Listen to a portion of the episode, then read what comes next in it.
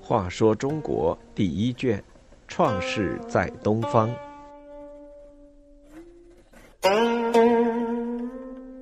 六，神农氏尝百草。在伏羲氏教民打猎、捕鱼、畜牧、画八卦而治天下之后，又出了一位能人，人们称他为神农氏。伏羲氏去世之后，神农氏被人们拥戴为王。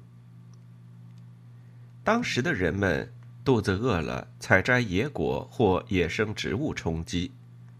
捕捉到野兽之后，伏羲氏教给人民把野兽加以蓄养和繁殖的方法，畜牧业开始发展起来。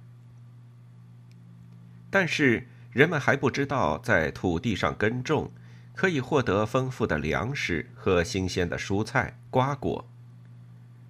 神农氏治理天下之后，第一件大事就是教人们制作耕田农具。在田野里播种五谷。他把坚硬的树枝头削尖成叉形，用以翻土；又在四上装一根柔曲的长柄，称为垒，用以提高翻土的效率。他视察各地土壤的干湿、肥瘠和性质，教人播种不同品种的谷物。从此，人们在春季播种，秋季收获。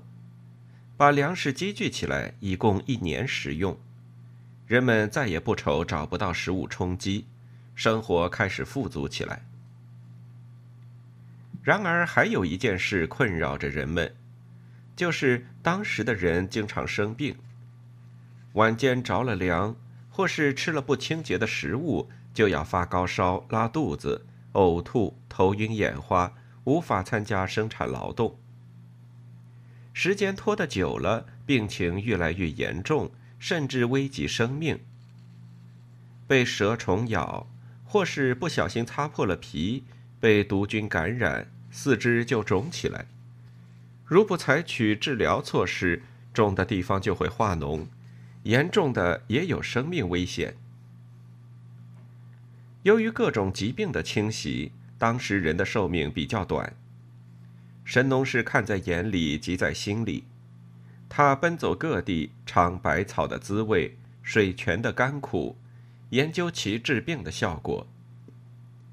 由于不知道一些草的性能，神农氏经常误食毒草，而使身体受到损害。据有的书上记载，神农氏一日而遇七十毒，可见他尝百草的用功之情和受害之多。功夫不负有心人，在神农氏日夜辛劳的试验下，用草药治病终于有了成果。他总结了许多用什么药可以治什么病的经验，中国从此有了医药。神农氏乃是中医学的鼻祖。神农氏还是一个非常乐观的人，他在辛勤工作之余，还制作琴瑟。他用琴瑟弹奏乐曲，一方面自娱自乐，一方面也为了丰富人民的文娱生活。据说神农氏的琴长三尺六寸六分，上有五根弦，其弦的名称依次是宫、商、角、徵、羽。